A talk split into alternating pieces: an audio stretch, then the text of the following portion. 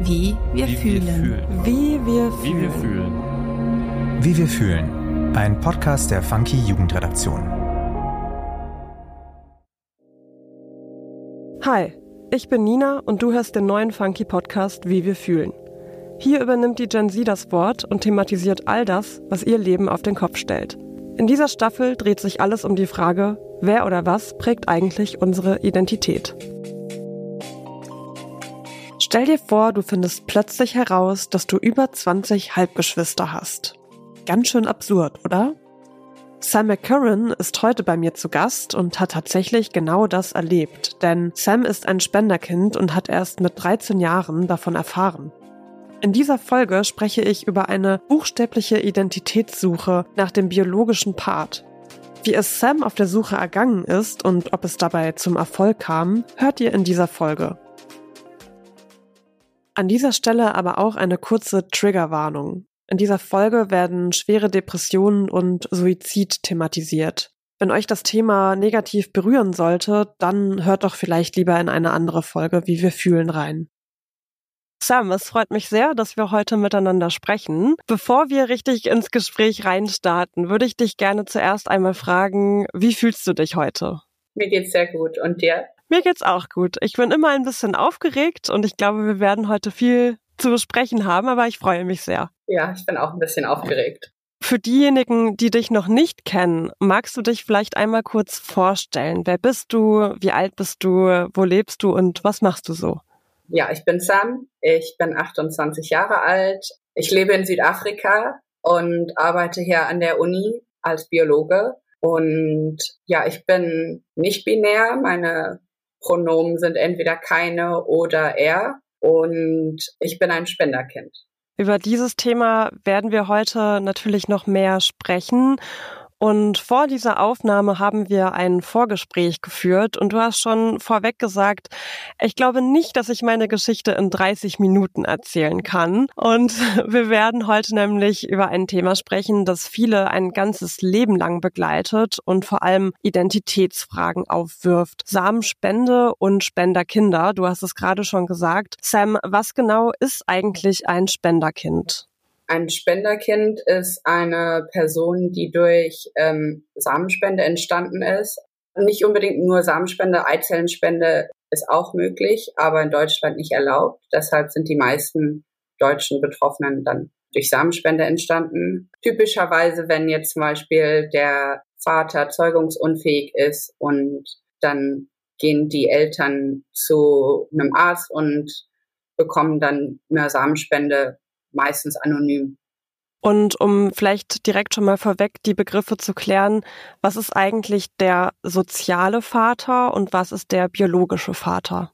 Also der soziale Vater ist typischerweise der Vater, der eben zeugungsunfähig ist, der dann auf der Geburtsurkunde steht und das Kind großzieht, im sozialen Kontext als Vater auftritt und dann der Spender oder die Spenderin ist ja dann biologisch verwandt mit dem Kind, daher biologisch der Vater, aber tritt halt nicht in einer sozialen Rolle auf. Und jetzt vielleicht zurück zu deiner persönlichen Geschichte. Seit wann weißt du denn, dass du aus einer Samenspende entstanden bist? Wie kam sozusagen die Wahrheit ans Licht? Ja, also ich habe es rausgefunden, als ich 13 war. Es war eine ziemlich krasse Zeit in meinem Leben. Also ich hatte schwere Depressionen und habe versucht, Selbstmord zu begehen und war dann in einer Psychiatrie. Und die Ärzte dort haben meine Mutter gefragt, ja, wie sieht's denn aus mit Krankheitsgeschichte in der Familie?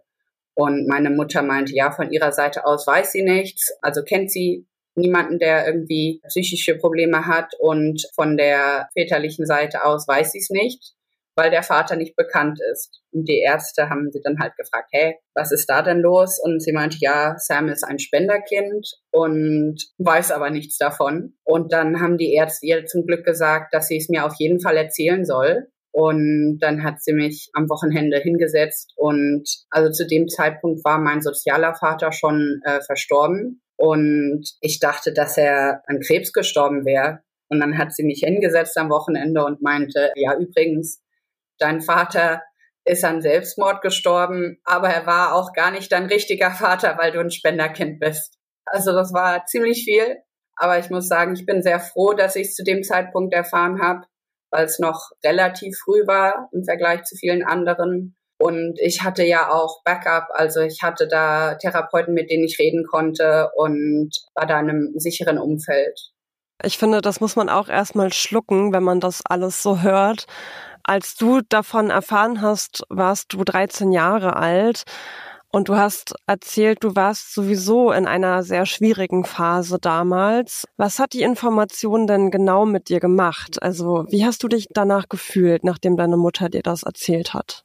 Um ehrlich zu sein, hat mich das da gar nicht so belastet. Es war irgendwie so, oh, coole Info. Und habe ich mir halt irgendwie so vorgestellt, wie könnte mein genetischer Vater so sein? Vielleicht ist es irgendwie ein richtig cooler Mensch und habe mir da so paar Fantasien zusammengesponnen und sonst hat mich das eigentlich nicht groß irgendwie belastet. Also es ist auch so eine Sache, dass viele Leute sagen, oh, meinem Kind geht es so schlecht mental gerade und ich kann das denen nicht antun, das zu sagen. Und ich finde, je früher, desto besser und egal in welcher Situation man gerade ist, ist die Wahrheit immer am besten, ja.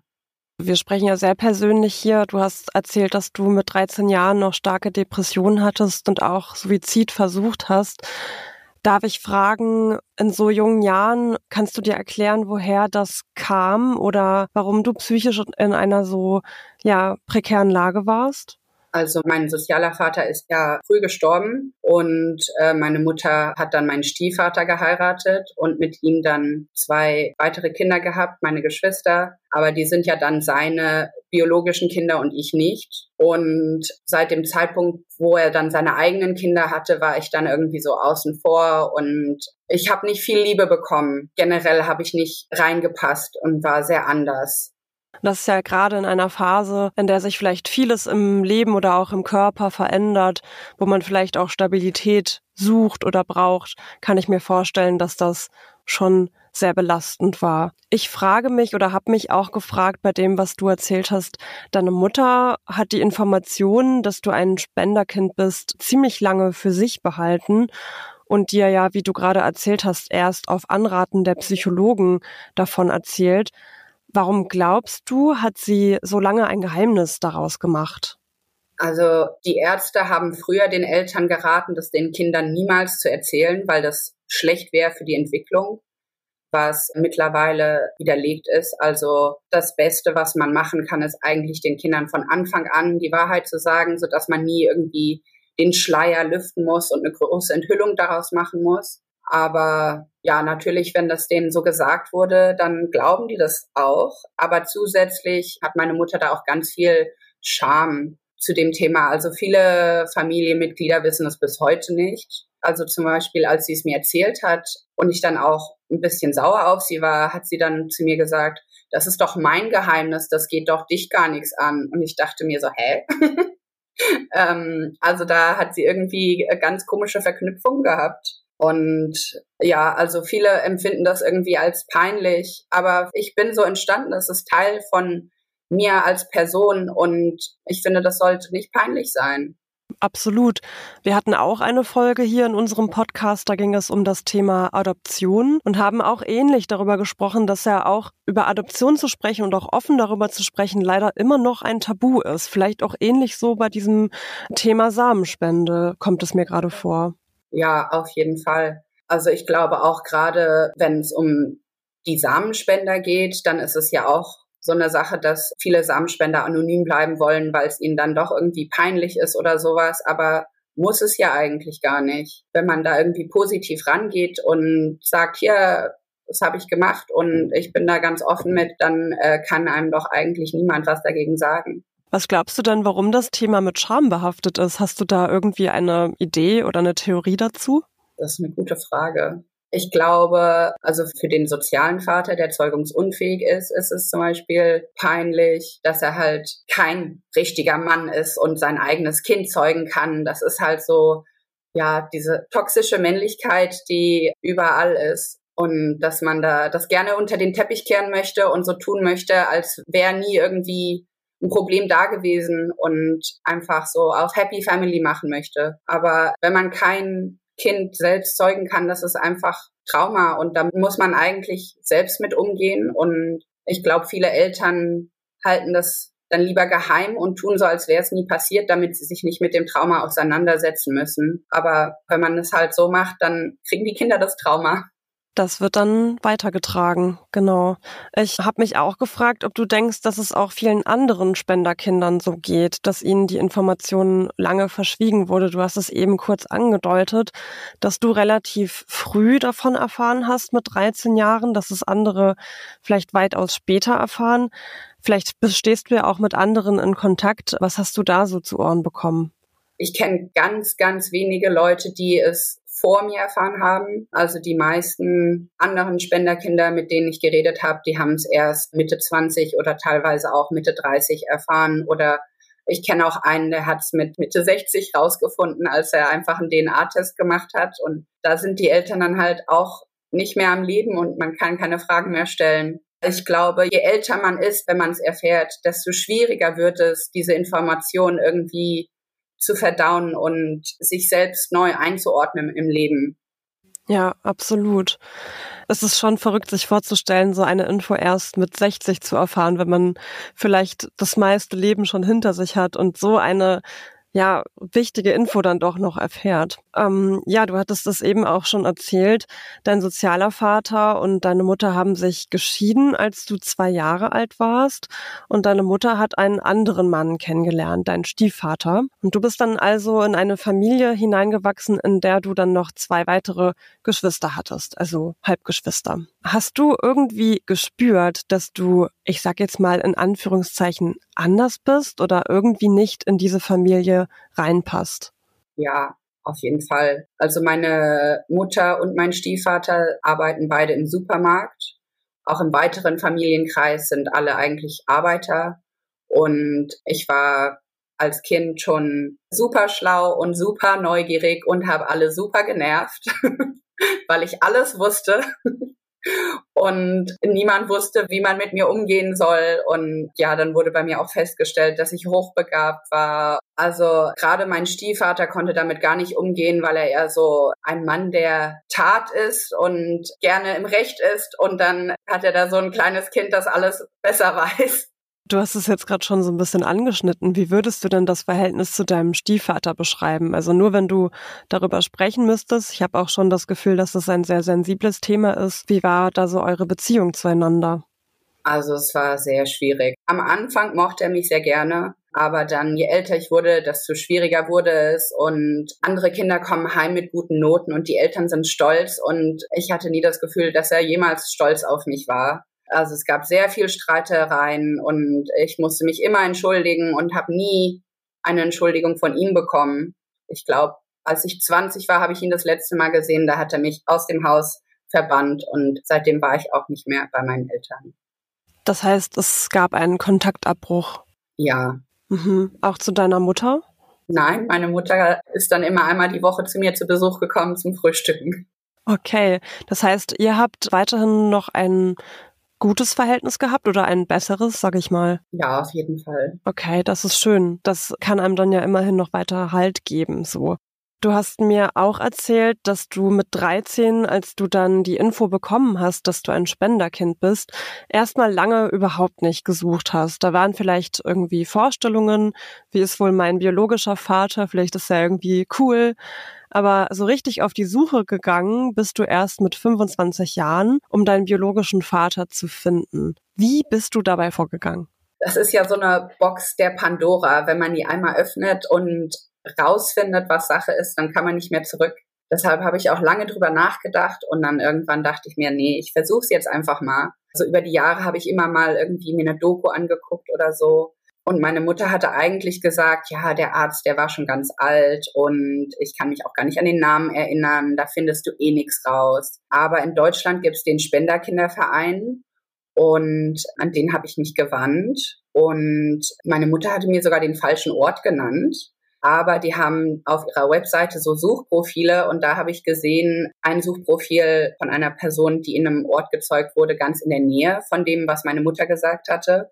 Und was ich auch noch wusste, war, dass der Arzt ein Hautarzt war. Und dann habe ich diesen Arzt aus dem Suchprofil gegoogelt und der war ein Hausarzt, äh, Hautarzt. Und dann habe ich meiner Mutter das Foto gezeigt von ihm und dann meinte sie, ja, das war er. Und dann habe ich auch Kontakt aufgenommen zu dieser Person mit dem Suchprofil. Und die hat mir dann ganz viele Ratschläge gegeben. Und zwar ist es so, dass in Deutschland sich das Gesetz auch geändert hat und jetzt haben alle Spenderkinder ein Recht darauf zu wissen, wer ihr genetischer Vater ist. Also wenn man den Arzt fragt, ist er eigentlich rechtlich dazu verpflichtet, einem Auskunft zu geben. Leider sagen viele Ärzte, ah, bei uns gab es ein Feuer oder eine Flut oder es wurde eingebrochen und die Daten sind nicht mehr da. Aber von der Person mit dem Suchprofil habe ich dann erfahren, dass sie ihre Daten vom Arzt bekommen hat und dann habe ich dem Arzt eine E-Mail geschrieben und dann hat er äh, gemeint, ja, er muss mal gucken, vielleicht sind die Daten nicht mehr da, es gab mal einen Einbruch. Und dann hat er mich so hingehalten, ich habe alles gewartet und irgendwann habe ich angerufen und die Sprechstundenhilfe war so unglaublich unhöflich zu mir und meinte, ja, was mir denn einfällt, den Spender rausfinden zu wollen, dem wäre doch versprochen worden, dass es anonym ist. Und dann habe ich ihm eine böse E-Mail geschrieben und meinte, ja, das nächste, was Sie hören, ist von meinem Anwalt. Und dann innerhalb von 15 Minuten hat er mir geantwortet und meinte, ja, ich äh, schicke Ihnen die Daten am Montag. Und dann hat er den Spender kontaktiert und ihm meine E-Mail-Adresse gegeben. Und dann habe ich eine E-Mail bekommen. Hallo, Dr. Weiß hat mich informiert, dass du gerne Kontakt zu mir aufnehmen möchtest. Das kannst du nun tun. Ja. Wow. Ganz schön aufregend, ja. Und dann hattest du Kontakt zu deinem leiblichen Vater. Ja, ich habe ihm dann meine Telefonnummer gegeben und dann hat er mich einfach angerufen. und ich habe nur auf den Handybildschirm gestarrt in Panik und gewartet, dass er wieder auflegt. Und danach habe ich zehn Minuten gewartet, dann habe ich ihm geschrieben, ah, können wir irgendwie einen Termin ausmachen? Gerade passt mir nicht so gut. da muss man sich doch darauf vorbereiten, nach 25 Jahren den genetischen Vater kennenzulernen. Und dann äh, ja, haben wir was ausgemacht und dann haben wir telefoniert und das erste Telefonat war direkt mega schön. Also er war total neugierig, wie ich so bin und hat auch viel von sich erzählt und wir haben direkt total viele Gemeinsamkeiten gefunden. Also zum Beispiel als Kind habe ich total gern Vögel beobachtet. Ich war total verrückt nach Vögeln und habe alle Vogelbestimmungsbücher gesammelt und wusste alle Vogelnamen. Und dann sagt er so, ja, ich gehe auch als Hobbyvögel beobachten. Und das war so unglaublich, so eine Gemeinsamkeit zu finden, weil sonst in meiner sozialen Familie hat es niemanden interessiert. Wow, und dann habt ihr Stück für Stück immer mehr Dinge herausgefunden, die euch verbunden haben irgendwie. Oh mein Gott, cool. Das stelle ich mir so aufregend vor. Also wie ging es dir dann unmittelbar vielleicht nach diesem Gespräch oder in der Zeit, nachdem du deinen biologischen Vater kennengelernt hast? Was hat das mit dir gemacht? Also es war unglaublich aufregend. Ich habe auch gleichzeitig mehrere Geschwister gefunden, also Halbgeschwister, die dann halt auch Spenderkinder sind und habe mit denen auch ganz viel geredet und ganz viele Gemeinsamkeiten mit den Halbgeschwistern und meinem genetischen Vater gefunden und es war so eine richtige ich habe mich richtig gesehen gefühlt und so viel hat Sinn gemacht auf einmal. Und ja, ich bin ja doch nicht anders. Die sind alle genauso wie ich und haben vielleicht ähnliche Probleme in ihren Familien gehabt. Das war echt schön irgendwie. Aber gleichzeitig habe ich mich dann auch sehr viel mit meiner Mutter gestritten. Warum habt ihr euch dann gestritten? Also zum Beispiel habe ich meiner Mutter erzählt, ah ja, ich habe meinen äh, meinen Spender gefunden, ich freue mich total. Und dann hat sie halt nichts gesagt. Und ich meinte so, ja, freust du dich nicht für mich? Und die so, nö. sie möchte eigentlich am liebsten gar nichts davon wissen. Also sie möchte sich nicht damit auseinandersetzen. Und das war schwierig für mich irgendwie, weil es für mich so was Wichtiges ist und ich das auch irgendwie gerne mit ihr teilen wollte. Also wir haben uns viel gestritten in der Zeit und es war auch wichtig. Und jetzt ist es wieder so, also ich habe das Gefühl, wir haben über alles geredet, was wichtig war. Und ja, wahrscheinlich ist unsere Beziehung besser als vorher. Das ist sehr schön zu hören. Also hast du sozusagen akzeptiert, dass deine Mutter mit dieser Welt sozusagen, also mit deiner leiblichen oder biologischen Welt väterlicherseits nichts wirklich zu tun haben will. Das hast du dann irgendwann akzeptiert? Ja, wobei, also sie ist nicht komplett abgeschlossen. Also zum Beispiel mit meinen neuen Halbgeschwistern hat sie dann gesagt, eigentlich freut sie sich, dass ich die gefunden habe. weil ja, es ja wie plötzlich mehr Freunde finden. Und das ist ja immer was Gutes. Das stimmt, ja. Da muss ich auch nochmal nachhaken. Wie hast du denn eigentlich dann deine Halbgeschwister gefunden? Also tatsächlich diese Person mit dem Profil auf der Spenderkinder-Webseite war direkt meine erste Schwester, die ich gefunden habe. Also wir wussten am Anfang halt nicht, ob wir Geschwister sind oder nicht und haben uns aber so gut verstanden. Ich habe noch nie in meinem Leben jemanden gefunden, mit dem es so geklickt hat. Also am Anfang haben wir morgens vor der Arbeit telefoniert, dann in der Mittagspause und sobald wir zu Hause waren, haben wir weitergeredet, weil wir so viel aufzuholen hatten. Und als dann die Bestätigung kam, dass sie tatsächlich meine Schwester ist, war es natürlich super toll. Und sie kannte dann schon ein paar andere und hat mich dann vorgestellt und dann ja in, in den letzten drei Jahren sind es dann immer mehr geworden. Also die meisten finden es raus über den Arzt oder machen halt einen DNA-Test und dann wächst die Gruppe. Und wie sehr ist sie gewachsen? Wie viele seid ihr denn? Also ich habe 24 Geschwister. Das ist mit meinen Geschwistern von meiner mütterlichen Seite. Also sind wir 23 Spenderkinder, glaube ich. Ja. Wow, okay. Das ist wirklich verrückt. Also verrückt stelle ich mir vor allen Dingen auch vor, wenn dich deine, wie du dann herausgefunden hast, Schwester mitholt in eine Gruppe und dich vorstellt und sagt, übrigens, hier sind noch mehr von uns. das ist wirklich verrückt, sich das vorzustellen. Und wie du sagst, man wächst und wächst plötzlich als Gruppe und das ist schon echt eine verrückte Situation. Also es ist auch ein bisschen gruselig, also wir sind ja schon eine ziemlich große Gruppe jetzt. Und wir haben auch mit dem Spenderkinderverein darüber geredet. Und die Schätzung ist, dass nur fünf bis zehn Prozent der Spenderkinder in unserem Alter überhaupt wissen, dass sie durch Samenspende entstanden sind. Das heißt, da ist wahrscheinlich eine riesengroße Dunkelziffer und äh, wir sind wahrscheinlich so bis zu 300 Geschwister. Und das Krasse ist auch, bisher sind alle Spenderkinder, die in dieser Hautarztpraxis Dr. Weiß in Bad Nauheim gezeugt wurden, die irgendwie dem Spenderkinderverein bekannt sind, die sind alle vom gleichen Vater und alle auch irgendwie in Hessen oder in der Nähe von Bad Nauheim aufgewachsen. Also zwei von meinen Schwestern waren auch als Kinder im gleichen Handballverein und wussten nicht, dass sie Schwestern sind. Und andere Geschwister von mir haben sich auch gegenseitig bei Tinder gesehen. Da wussten sie schon, dass sie Geschwister sind und haben beide direkt die App gelöscht. Wenn man sich überlegt, dass da so viele sind, die es vielleicht nicht wissen oder niemals erfahren werden, da ist das Risiko schon hoch, dass man dann vielleicht Inzest begeht gerade wenn man jemanden trifft, mit dem man sich so gut versteht und so viele Gemeinsamkeiten hat und halt nicht weiß, dass man eigentlich verwandt ist, das ist schon ein Risiko. Absolut und auch gruselig, wie du sagst, und spricht da eigentlich dann nur umso mehr dafür, dass die Identität des leiblichen Vaters oder des Samenspenders eigentlich wirklich offengelegt werden sollte. Ja, also seitdem du herausgefunden hast, wer dein leiblicher Vater ist, sind jetzt drei Jahre vergangen, wenn ich richtig bin. Also du bist jetzt 28. Ja, was hat sich seitdem für dich geändert in deinem Leben? Also es war ganz schön viel Neues, an das ich mich gewöhnen musste. Viele neue Menschen in meinem Leben. Also ich sehe es auf jeden Fall als sehr positiv an. Und ich habe das Gefühl, dass ich mehr Frieden gefunden habe. Ja, ich fliege jetzt auch zum ersten Mal, seitdem ich Kontakt aufgenommen habe nach Deutschland und treffe meinen genetischen Vater und zehn Halbgeschwister zum ersten Mal. Und ja, da freue ich mich total drauf.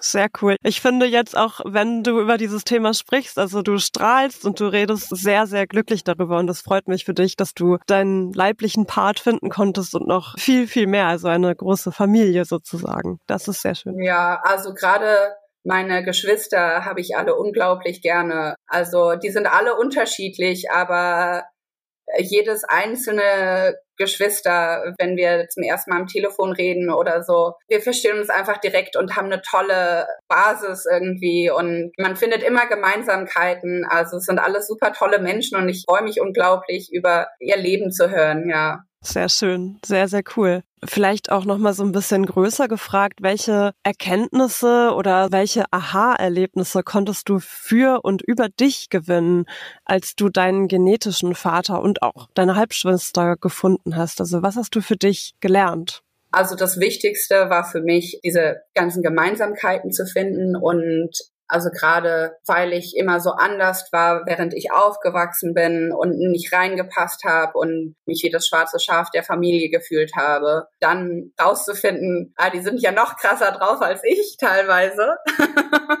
und ich bin ja auch trans und habe dann auch einige Halbgeschwister, die auch queer sind oder sogar trans. Und das ist richtig toll, so jemanden in der Familie zu haben, das klingt auf jeden Fall sehr heilsam irgendwie. Ich finde, du betonst immer wieder die Gemeinsamkeiten zu finden, was ja vielleicht auch nochmal so verrät, dass einem gerade das vorher gefehlt hat. Also, dass man sich vielleicht nicht unbedingt zugehörig gefühlt hat und dann in einen Kreis kommt, wo man merkt, ah, oh, wie schön, ich bin gar nicht so anders. Und eigentlich gibt es viele, die das mit mir teilen. Das ist ein, stelle ich mir vor, ein sehr schönes Gefühl. Eine Frage, die mich auch noch interessieren würde, ist, hat deine Identitätssuche damit eigentlich ein Ende gefunden oder würdest du sagen, du suchst noch immer?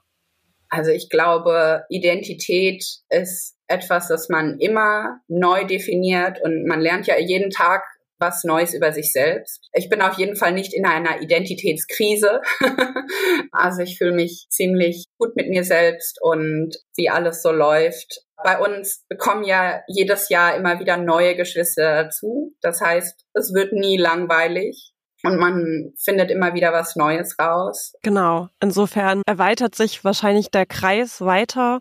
Aber wie ich das so mitkriege, bist du mit deiner Identität oder mit dir selbst ganz zufrieden und schon irgendwie angekommen, habe ich den Eindruck. Ähm, was würdest du dir in Sachen Samenspende oder Spenderkinder denn wünschen? Also wenn du jetzt sozusagen zur Gesellschaft sprechen kannst, zum Beispiel mehr Aufklärung oder eine Enttabuisierung von diesem Thema. Vielleicht gibt es Dinge, die du an dieser Stelle loswerden möchtest.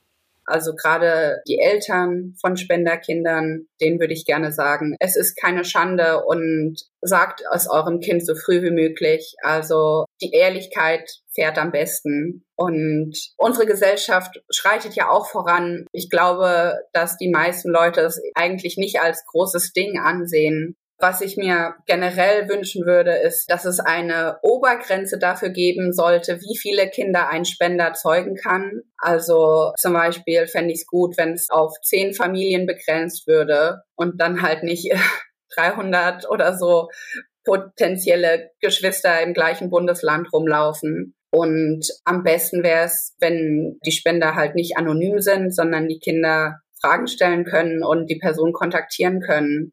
Was kannst du denn vielleicht unseren jungen HörerInnen mit auf dem Weg geben, die ähnlich wie du vielleicht auf der Suche nach familiärer Zugehörigkeit sind, vielleicht egal ob Spenderkinder oder nicht? Also ich finde, Familie ist das, was man selbst als Familie ansieht und niemand kann einem sagen, das ist deine Familie oder das ist nicht deine Familie. Du selbst entscheidest, wer deine Familie ist und man kann Familie an so vielen verschiedenen Orten finden und seine eigene Familie sich aufbauen. Ja, das finde ich, hast du sehr schön gesagt und das sind auch gute Schlussfolge vielleicht hier für unser Gespräch. Ich glaube, dann bleibt mir zu sagen, vielen Dank, dass du dir die Zeit genommen hast, mit mir so offen über dieses Thema zu sprechen. Ich hoffe, es hat dir auch Spaß gemacht und ja, Dankeschön. Ja, danke dir auch. Sams Geschichte muss ich echt erstmal verdauen. Und trotzdem bin ich dankbar dafür, dass sie in diesem Podcast geteilt wurde, weil zumindest ich mich mit dem Thema Spenderkinder noch nie wirklich befasst habe. Und vielleicht ging es euch beim Hören ja ähnlich. Ich finde es wichtig, auch solche Identitätssuchen zu teilen, die in unserem Alltag vielleicht eher unberührt bleiben. Vielen lieben Dank, Sam, dass du deine Geschichte hier so offen erzählt hast und euch vielen Dank fürs Zuhören. Wenn euch die Folge gefallen hat, dann abonniert doch gerne unseren Podcast und lasst uns eine Bewertung da. Vielen Dank und bis bald. Wie wir fühlen. Ein Podcast der Funky Jugendredaktion. Produktion und Redaktion Nina Sabo. Schnitt und Sound Markus Klose.